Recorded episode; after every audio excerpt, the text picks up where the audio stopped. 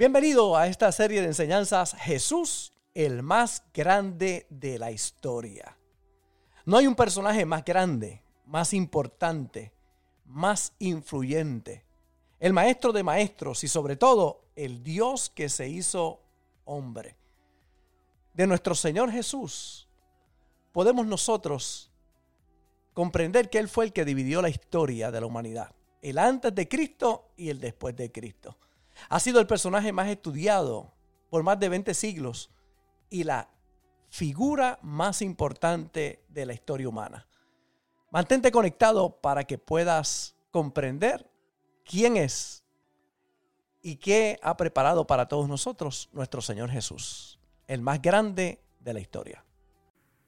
Hemos estado compartiendo, y estoy seguro de esto, que es el mensaje más importante que la iglesia pueda compartir y es acerca de nuestro Salvador, nuestro Señor, el fundamento de la iglesia que es Cristo.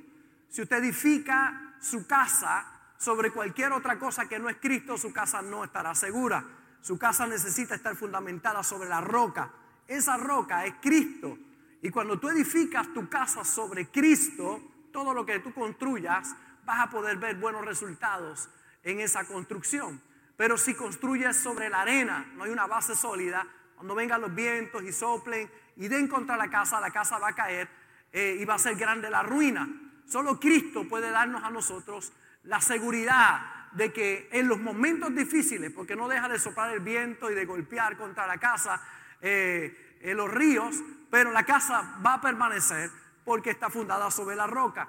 Y hemos dicho que no hay personaje más grande, más importante, más influyente el maestro de maestros y sobre todo el Dios que se hizo hombre. Jesús es billones de veces mejor que nada y nadie en el universo. No hay nada más importante que nuestro Señor Jesús. Todo apunta a Cristo, todo apunta al Señor. Cuando usted busca Génesis, Apocalipsis, todo va dirigido a nuestro Señor Jesús. Él es el centro de todo. Por eso hoy quiero compartir algunos principios acerca de los cuatro Cristos. Y antes de que nadie allá en las redes vaya a decir que el pastor Robert es un hereje, escucha el mensaje primero, óigalo primero y luego llega a sus propias conclusiones. Pero creo que en la vida de muchas personas, eh, uno de estos Cristos o los cuatro se pueden manifestar. Eh, tristemente hay personas que no han tenido una experiencia directa con el Cristo transformador. Pero hoy quiero poner en el corazón de ustedes y que usted pueda mirarse a través de lo que vamos a compartir acerca de este mensaje. Obviamente usted sabe que nuestros mensajes se salen de lo tradicional. Alguien nos escuchaba allá en la funeraria predicar y me dijo estas palabras aquella dama. Nunca había escuchado un pastor predicar algo así en un funeral. Gracias por la palabra que usted comparte con nosotros. Gracias porque me dio una paz enorme en el corazón. Y la realidad es que nuestra palabra que viene obviamente del cielo, de la palabra de Dios y de esa intimidad con Dios va dirigida a lo práctico, a lo funcional. Se sale de lo que es aquello tradicional o religioso. Eh, y es importante que usted entienda que esta palabra lleva el propósito de realmente transformar la vida de las personas. Eh, quiero compartir acerca de estos cuatro Cristos. Número uno, el Cristo anunciado. Para algunos, Cristo es solo un anuncio. Eso es todo para algunos. Es el Cristo anunciado. Eh, y es interesante porque a través de toda la Biblia nosotros lo vemos. De hecho, la Biblia es el libro más leído en, todo, toda la tierra. Eh, los pensamientos de Cristo, sus palabras son las más influyentes a través de todas las generaciones. Sobre dos mil años de él haber, venido físicamente y realmente transformó la historia de la humanidad. Pero Cristo, eh, para algunos solamente es un Cristo anunciado. Y oiga bien, el anuncio desde el principio eh, que encontramos en la Biblia no es el anticristo, no es la bestia ni los jinetes del Apocalipsis. El anuncio principal en la Biblia no es el fin del mundo, sino el anuncio más importante de toda la Biblia es que Dios se iba a hacer como uno de nosotros. Ese es el más importante de todos. A veces cuando yo oigo compañeros ministros y compañeras hablar de malas noticias, me doy cuenta que todavía no han encontrado el enfoque de lo que la palabra de Dios declara. A veces veo a la gente tan, desde los altares, tan enfocadas en el fin del mundo, en las bestias del apocalipsis, en el anticristo, en lo malo, en la oscuridad que hay sobre las naciones, cuando ese no es el mensaje de la iglesia, el mensaje de la iglesia es todo lo contrario. El mensaje de la iglesia es un mensaje de esperanza. De hecho, evangelio no es otra cosa que buenas noticias de salvación. El Evangelio es traerle luz al que está en tiniebla, es traer salvación al que está perdido, es traer sanidad al que está enfermo, es traer libertad al que está atado. Eso es el Evangelio.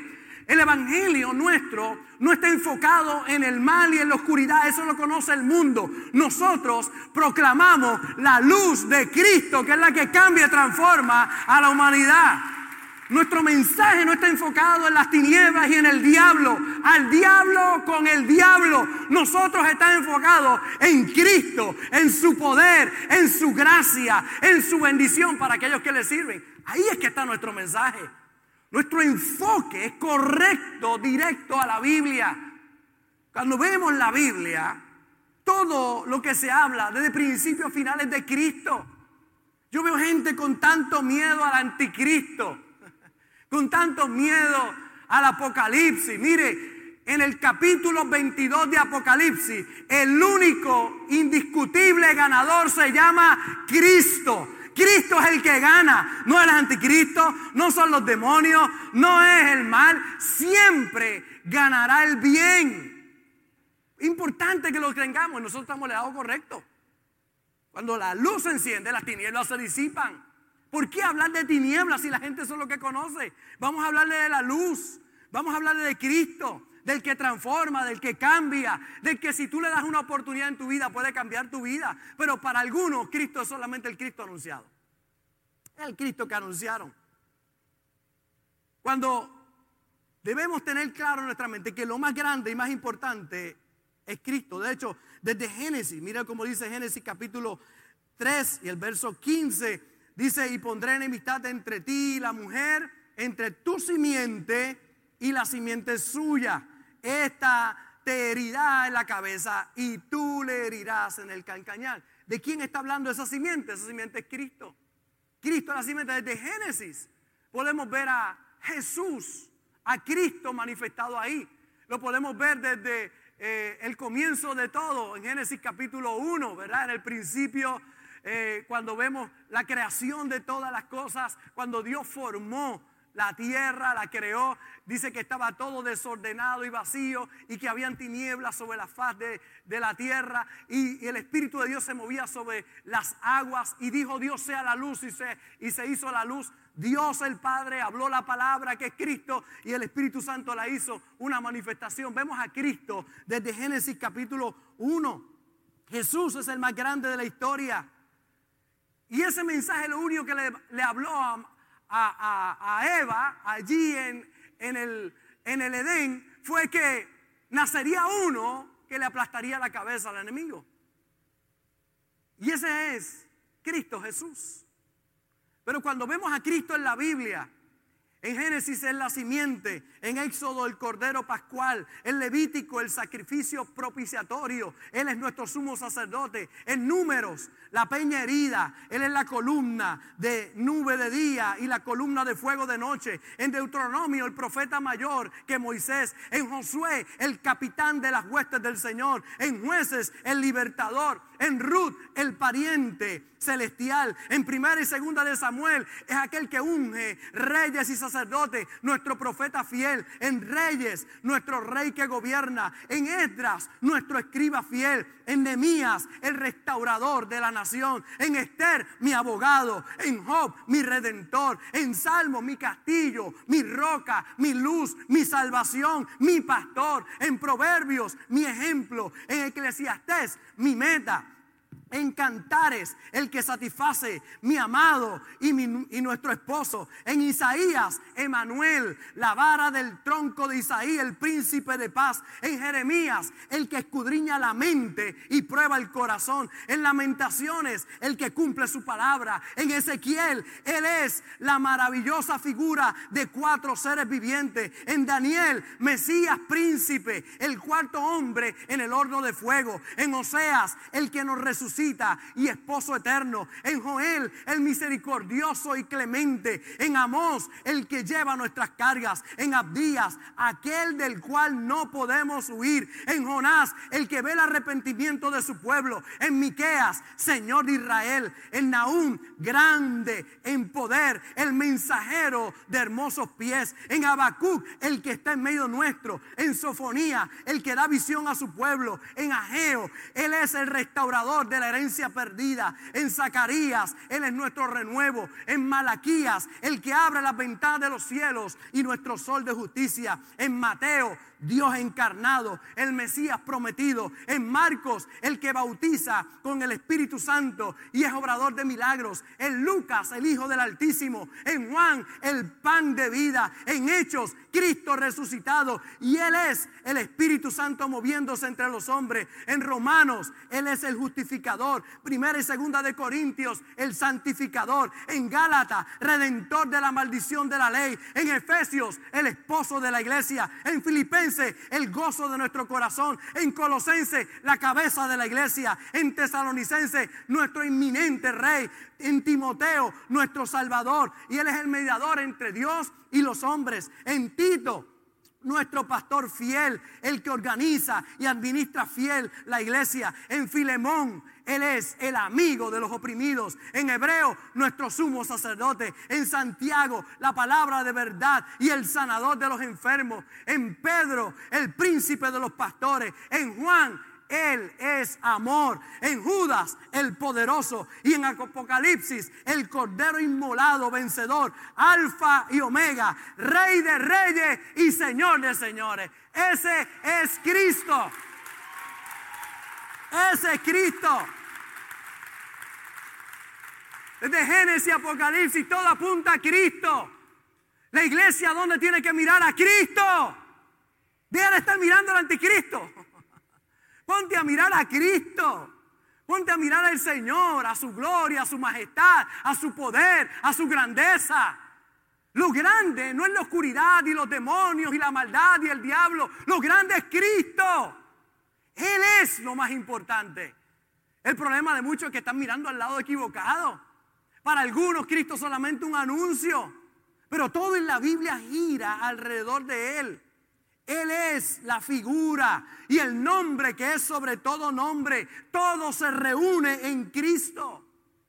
Mire cómo Pablo lo resume. Porque de Él y por Él y para Él son todas las cosas. A Él sea la gloria por los siglos. Amén. De Él, por Él y para Él. De Él, por Él y para Él son todas las cosas. Todo se resume en Jesús. Por eso cuando tienes a Cristo, lo tienes todo. Cristo es todo lo que nosotros necesitamos. Pero para muchos todo lo que es Cristo es el Cristo anunciado. Para algunos solo un anuncio, alguien que escucharon, alguien que oyeron. Yo que he estado desde los 15 años en el campo misionero, predicando por muchos lugares. Recuerdo haber estado en Venezuela, estuvimos por 33 días en Venezuela, estuvimos en las calles predicando allí, hicimos teatro, pantomima, payasos, predicamos en lugares, entramos a lugares muy, muy difíciles allí en Venezuela. Recuerdo, obviamente han pasado muchos años, ir a lugares y predicarle a los niños a Cristo y decirme, nunca he escuchado eso, nunca has oído el Evangelio, no. No, saben, no sabían que eran a Jesús y tenía que presentarle a Jesús por primera vez. Había gente que todavía no había recibido el anuncio, pero hay algunos que han recibido el anuncio, eso es todo para ellos, simplemente un anuncio. El Cristo anunciado. Eso es todo para algunas personas. Pero el segundo Cristo que quiero mostrarles es el Cristo encarnado. Aquel que vino y vivió entre nosotros por 33 años y medio. Dividió la historia en dos. El antes de Cristo y el después de Cristo. Ese Cristo encarnado era lo que todos los ángeles esperaban. Los ángeles nunca habían visto a Dios hasta que Cristo nació. Pablo le escribe a Timoteo y dice, e indiscutiblemente grande es el misterio de la piedad. Dios fue manifestado en carne, justificado en el Espíritu, visto de los ángeles, predicado a los gentiles, creído en el mundo, recibido arriba en gloria. Los ángeles no habían visto a Dios. Pero cuando Cristo nace por primera vez a Dios, nació Dios. Los ángeles lo ven. Cuando nace en aquella criaturita, Dios se hizo como uno de nosotros para que nosotros pudiéramos ser como Él. Se manifestó en la carne. Oiga bien, Dios naciendo. Y es que mire si la vida es maravillosa, que Dios estuvo dispuesto a hacerse como uno de nosotros. La vida es un milagro. Por eso, ver a Cristo encarnado nos dice varios mensajes importantes. Número uno, que la vida tiene valor, que vale el esfuerzo vivir. Nuestro Dios se hizo como nosotros. ¿Qué es lo que hace algo que tenga mucho valor? La exclusividad. Y la realidad es que nosotros somos exclusivos. ¿Cuántos saben que somos de boutique? Usted sabe, alguna vez usted ha ido a algún lugar y cuando usted llega, usted compró allí en Me Salvé, en la tierra, eh, en, Pitusa, Pit USA, eso llama lindo. Y usted va y compra allí en Me Salvé y compró y de momento llegó y, alguien, hay, siete que tienen la camisa que usted se puso. Y usted dice, y a rayos, esa pero si usted quiere asegurarse de no tener que nadie tenga la camisa que usted tiene o el traje que usted tiene, comprar una boutique, porque hacen uno, rompen el molde. Por eso yo digo, mi amado, que los cristianos somos de boutique. Los seres humanos somos de boutique porque Dios te hizo y botó el molde, rompió el molde. Tú eres exclusivo y la exclusividad tiene un valor realmente extraordinario. Tú eres único y Dios se hizo como uno de nosotros. Se humanó. Y no solo eso, sino que también te dio un precio inmenso. Porque tú vales lo que estén dispuestos a pagar por ti. Y yo quiero decirte que tú fuiste comprado con la sangre de Cristo. Tú vales lo que vale la sangre de Cristo. Tú tienes un valor realmente extraordinario. Eres exclusivo y tú vales. Que nadie te diga que no vale. Porque hubo alguien que fue a la cruz del Calvario y derramó su sangre para comprarte con sangre. Qué poderoso el que Él naciera, que se encarnara. Nos dice que la vida tiene propósito. Si hay vida, hay propósito. Y también nos dice Emanuel, Dios con nosotros. Tristemente para muchos todo lo que es Cristo es un Cristo anunciado y para otros el Cristo que se encarnó. Pero no hay vida en ese Cristo para ellos. Simplemente saben, marcó la historia, nació, vivió aquí en la tierra, pero es todo lo que es para algunos, un Cristo encarnado. Lo tercero, el Cristo resucitado. Aquel que se anunció, se encarnó, pero no solo eso, sino que también murió en la cruz y resucitó. Y hay muchos que lo saben y hasta lo creen, pero es solo algo histórico. Es solo para ir el Viernes Santo a la iglesia. Hay gente que no va nunca a la iglesia, el Viernes Santo van a la iglesia. Ah, para recordar que Cristo murió en la cruz. Eso es todo. Un Cristo histórico para ellos. Para algunos un anuncio, para otros saber que fue y se encarnó y para otros simplemente un Cristo histórico. Hay algunos que todavía lo tienen en la cruz. Todavía lo tienen crucificado. Yo vengo a decirte que Él no está en la cruz. Él bajó de esa cruz. Y resucitó por todos nosotros. Mi Cristo no está en una cruz. Mi Cristo está sentado a la diestra del Padre, esperando que todos sus enemigos sean puestos por el estrado de sus pies. De sus pies. Ese es el mensaje de la iglesia. Nuestro Señor resucitó al tercer día. Un acontecimiento único. Porque lo que le da validez a nuestro mensaje es la resurrección de Cristo. Buda no resucitó. Mahoma no resucitó. Gandhi no resucitó. Mita no resucitó. Pero Cristo resucitó de entre los muertos. Él está vivo. Mira cómo dice Primera de Corintios 15. Pero si se predica de Cristo que resucitó de los muertos, ¿cómo dicen algunos entre vosotros que no hay resurrección de los muertos? Porque si no hay resurrección de los muertos, tampoco Cristo resucitó. Y si Cristo no resucitó, vana es entonces nuestra predicación, vana es también nuestra fe. Y entonces dice, más ahora Cristo ha resucitado de los muertos, primicia de los que durmieron es hecho. Porque por cuanto la muerte entró por un hombre, también por un hombre la resurrección de los muertos.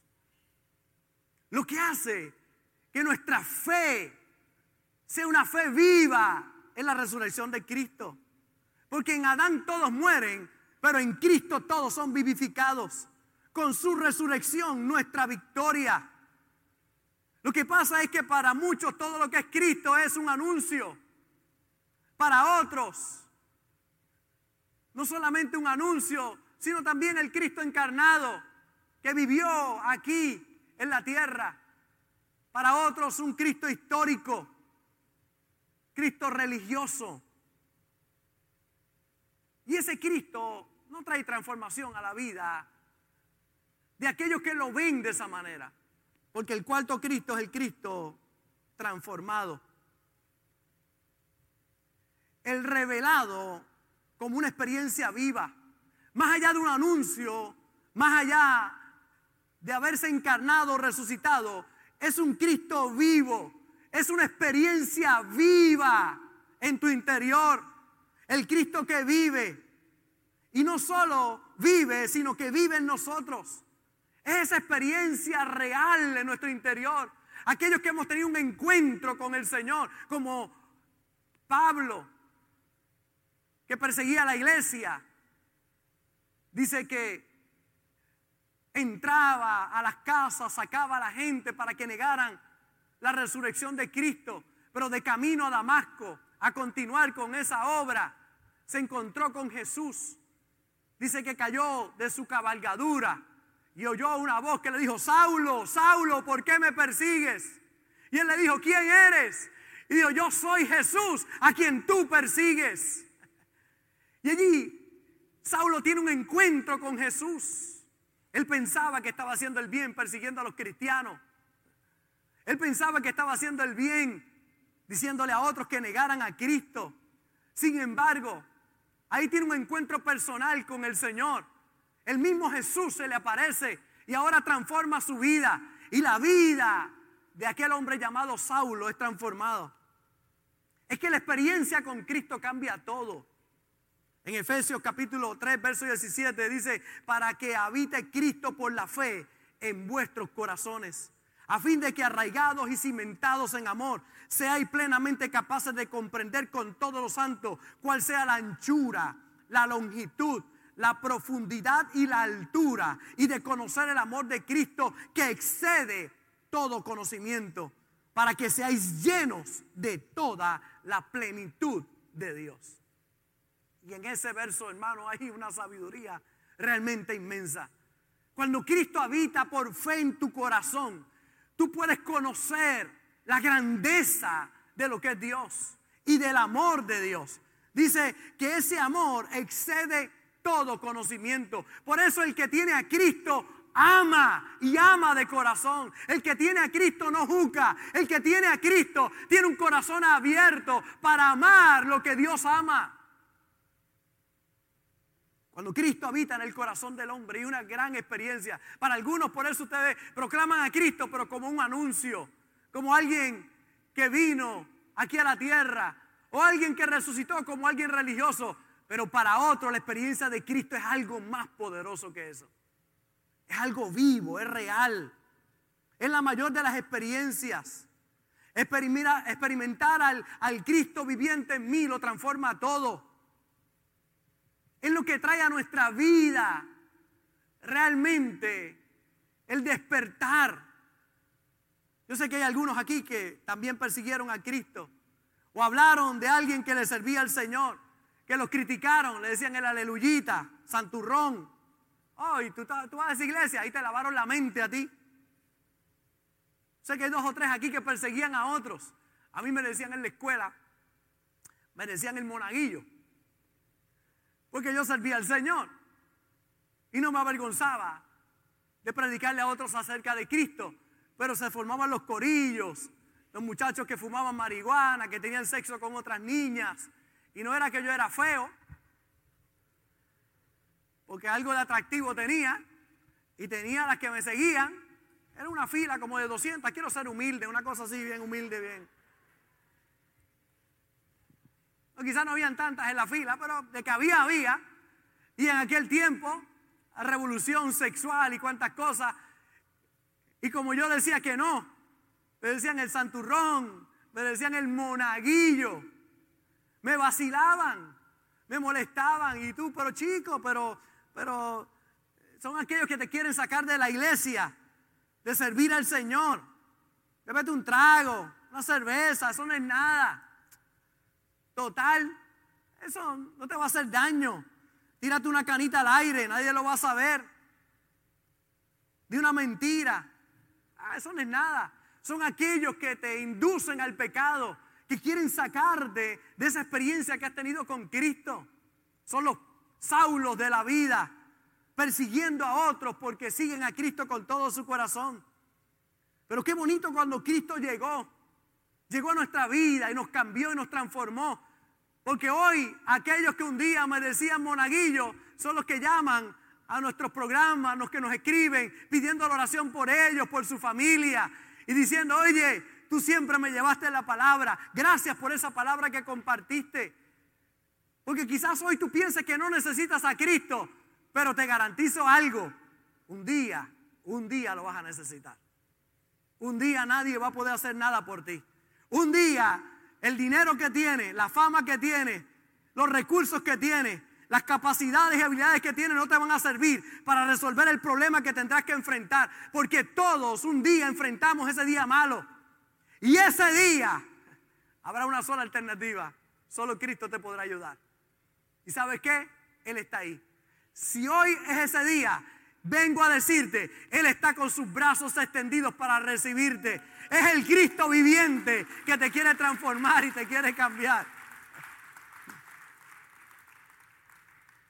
Que mucho le has dicho al Señor, si tú eres real, cambia mi vida. Esa oración la hizo el pastor Carlos Ortiz hace muchos años, teniendo 19 años, saliendo de camino a la cárcel. Su madre había estado orando por mucho tiempo y ahora camino a la cárcel Haz esa oración. Si tú eres real, revélate a mi vida. Y ese Cristo se reveló a su vida y cambió su vida, transformó todo su ser. Quizás hoy hay alguien que me está viendo, me está escuchando aquí en este lugar. Y esa es la oración que debes hacer si eres real. Si eres real, cámbiame, transfórmame.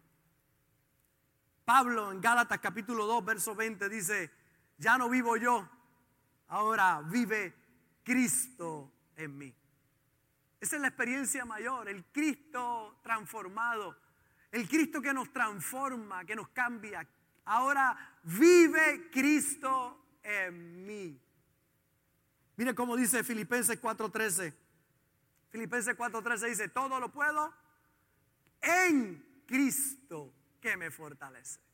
Todo lo puedo en Cristo que me fortalece. Ahí es que está la clave. La clave está en Cristo.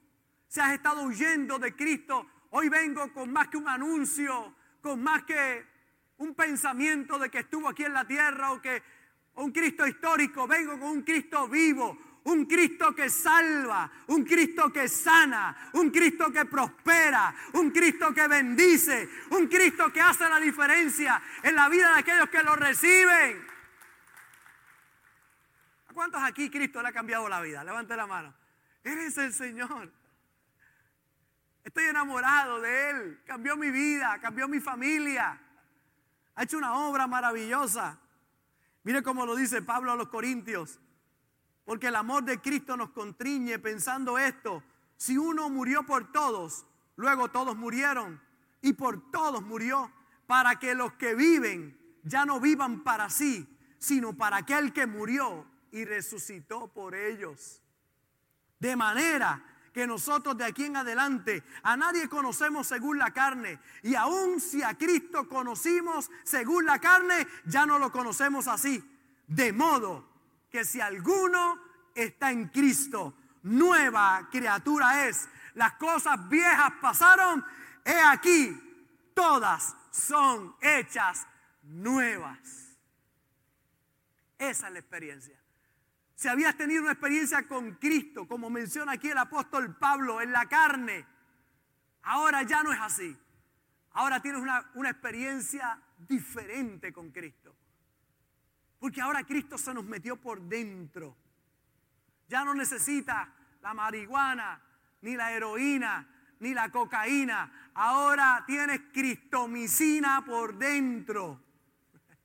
Cuando Cristo llega, no hace falta un estimulante exterior para que haya una transformación interior, porque esa se te va después del arrebato. Pero hay una que me ha durado a mí por 42 años, aquel día que le entregué a Cristo y le di mi corazón al Señor. Hoy estoy happy.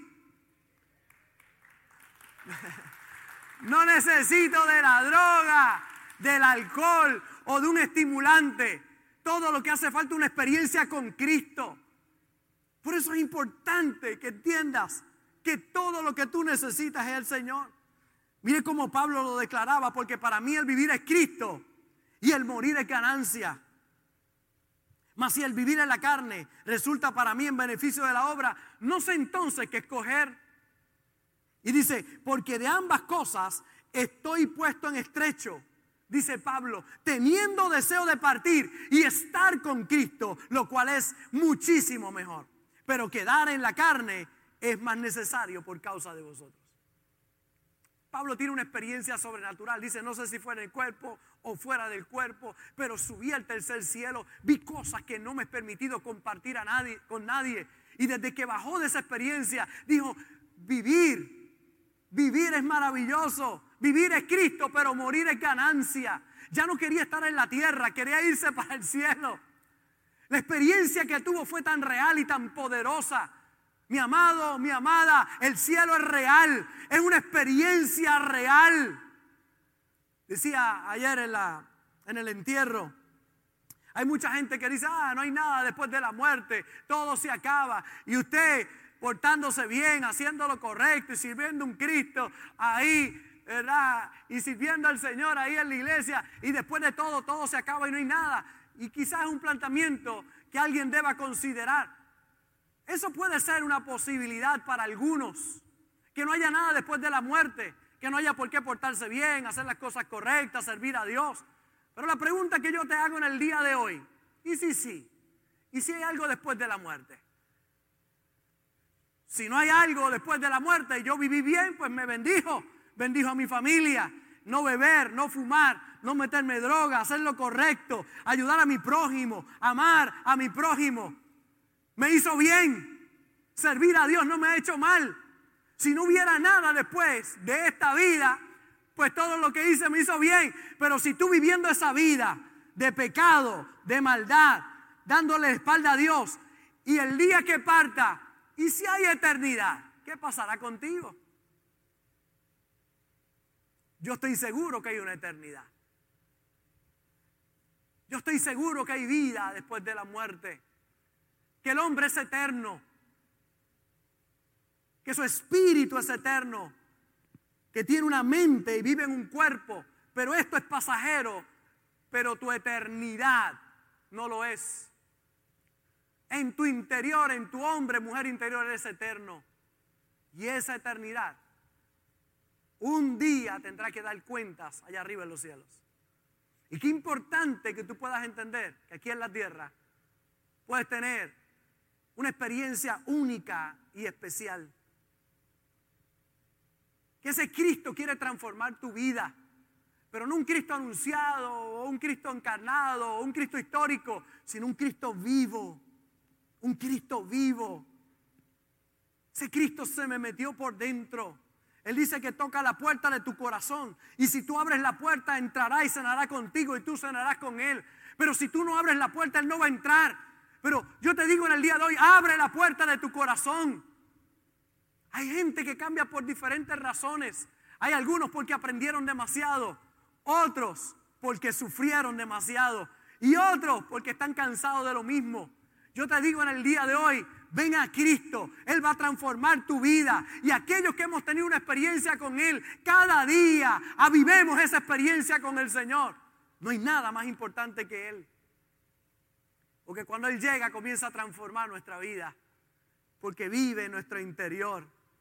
Y yo sé que en la vida de todos los que estamos aquí Dios está obrando de manera especial. El Cristo vivo, real, transformador, está haciendo una obra en nosotros. Yo sé que todos los que estamos aquí no somos perfectos. Pero le pedimos a Dios que nos ayude cada día de nuestra vida. Pablo lo dice a los Gálatas de esta manera. Hijitos míos, por quienes vuelvo a sufrir dolores de parto hasta que Cristo sea formado en vosotros. Y eso como pastor yo tengo que decirlo aquí, hijitos míos, hay dos o tres que me dan dolores de parto aquí.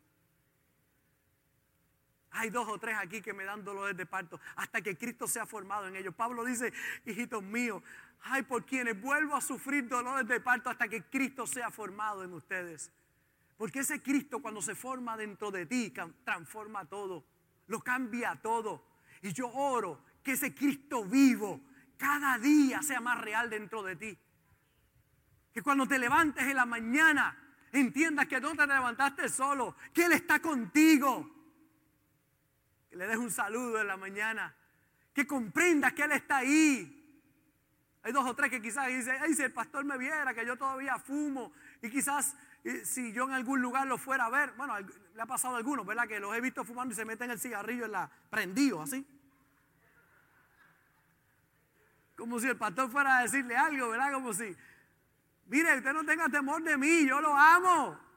Yo lo amo, yo sé que hay algunos que están bregando con el cigarrillo, pero hay otros que están bregando con la lengua, que la tienen larga. Yo lo sé. Lo que pasa es que ese no se ve, ¿verdad? Ese pecado se oye, pero no se ve. Hay otros pecados que se ven, pero hay otros que están ocultos. El que está oculto es la pornografía, Nadie aparentemente lo ve, pero se siente mal, se siente esclavizado, se siente dominado, atado. Pero yo vengo a decirte hoy, si se ve el pecado o no se ve, hay un Cristo que vino para redimirte, para salvarte, para transformarte. Hacer de ti un hombre y una mujer nueva. Y yo sé, yo tengo dolores de parto con dos o tres hasta que Cristo se ha formado en ellos. ¿Y qué hace, pastor? Los amo porque el amor de Cristo excede todo conocimiento. ¿Usted sabe qué? Porque Dios te ama incondicionalmente. No hay condiciones. Él te ama y punto. Él te ama y punto. Que nadie te diga lo contrario nunca. Él te ama y al que a Él viene, Él no le echa fuera. Por eso tiene la oportunidad más grande de cada día tener un encuentro con ese Cristo maravilloso. Te invito en el día de hoy a que transformes tu vida con el Cristo viviente, aquel que hace la diferencia en nosotros. Se dice que se hacía una subasta de un violín que estaba viejo y sucio y sus cuerdas no estaban afinadas que nadie ofrecía nada por aquel violín. Hasta que vino un maestro en música entre el público y tomó el violín, lo limpió, lo afinó y comenzó a sacar una música bella que jamás nadie había escuchado. Y cuando eso pasó, todos comenzaron a ofrecer grandes cantidades de dinero porque el toque del maestro hace la diferencia. Y muchos de nosotros éramos como ese violín desafinado, sucio, viejo, que nadie daba nada por nosotros. Pero el toque del maestro, Él te tomó en sus manos, Él te limpió, Él afina tu vida y le da un sonido a tu vida que nadie jamás podrá darle. El toque del maestro es lo que hace la diferencia. Es cuando Él es el que obra en nuestro interior. Yo sé que hay algunos que ya están cansados de hacerlo por sus fuerzas. No has podido. Y es que necesitas rendirte y decirle, si eres real, obra en mi vida. Hay algunos que deben decirle en el día de hoy, la obra que has comenzado, perfeccionala en mí. Todavía hay cosas que le dan dolor de cabeza al pastor. Que le sacan el parto al pastor. Que le sacan el parto a mi esposa, a mis hijos, a mis conocidos. Señor, trabaja conmigo. Hay algunos que hoy necesitan un encuentro con Él y hay algunos que necesitan reencontrarse con Jesús. Hoy Él no quiere meramente ser el Cristo anunciado, o el Cristo encarnado, o el Cristo histórico, sino que Él quiere ser el Cristo que vive dentro de ti. El Cristo de una experiencia personal y transformadora. Hoy es el día de un encuentro con Cristo. Hoy es el día donde todo puede ser diferente para ti. Para algunos parecería algo demasiado simple. Sin embargo, es lo que va a transformar y cambiar tu vida. Es que servir al Señor no es complicado, mi, amado. Las iglesias lo han hecho complicado. Pero Jesús se encuentra con una mujer en el pozo, le pide un poco de agua y ella le dijo, ¿no traíste con qué sacar? Y él le dijo, si tú supieras quién es el que te está hablando, quién te está pidiendo agua, tú le pedirías y él te daría una fuente de agua viva. Y le dijo, ¿quién eres? Y el Señor le dijo, vete, búscame tu marido. Y ella dijo, no tengo marido. Y Jesús le dijo, sí, tienes razón, porque cinco maridos has tenido y el que tienes no te pertenece. Y llegó el séptimo. Llegó el que no venía a juzgarla. Llegó aquel que realmente le iba a amar. El séptimo, el perfecto. Y aquella mujer le dijo, me parece que eres profeta. Y allí tuvo encuentro con Cristo entra a la ciudad y comienza a decirle, vengan a conocer a alguien que me ha dicho toda la verdad. Vengan y conozcan a este Cristo que transforma, que ama, que perdona, que no juzga. Vengan a conocerlo. Dice que la ciudad entera salió. Y cuando salieron, escucharon y ahora no solamente creían por lo que la mujer había dicho, sino que lo estaban experimentando ellos mismos. Y es que el Cristo transformador ese Cristo está aquí en el día de hoy.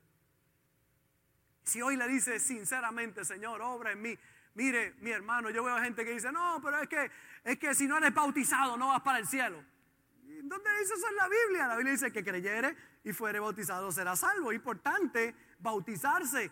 Es importante, lo hacemos en la iglesia. Pero aquel hombre que estaba en la cruz, con Cristo allí, y le dijo, oye, acuérdate de mí cuando estés en tu reino. Cristo, están crucificados allí. Le digo, no, tienes que bautizarte primero, mi hijo. ¿Y cómo me bautizo si estoy clavado? ¿Cómo me bautizo? Cristo no le dijo, tienes que bautizarse. Cristo le dijo, hoy estarás conmigo en el paraíso. Es que la religión es lo que ha dañado el asunto. Yo creo en la experiencia viva, creo en obedecer sus mandamientos, creo que debemos recibir a Jesús, bautizarnos, servirle, bendecir a otros. Creo que fuimos llamados con un propósito a esta tierra. Pero mi hermano, la experiencia de Cristo es una experiencia transformadora. Cuando Cristo llega al corazón, todo comienza a cambiar. Gracias por conectarte con nosotros. Ha sido una hermosa bendición poder compartir contigo la palabra de Dios. Te pido dos cosas. Número uno, comparte con alguien más. Que otros también puedan ser bendecidos por la palabra. Y número dos, envía tu ofrenda para que podamos continuar llevando el mensaje de fe y de esperanza a tanta gente que lo necesita. Lo puedes hacer a través de ATH Móvil en donaciones, Fuente de Agua Viva Vega Baja, o a través del PayPal, Fuente Vega Baja. Si no das, no pasa nada. Pero si das, Él ha prometido abrir las ventanas de los cielos y derramar bendición hasta que sobre y abunde. Muchas bendiciones.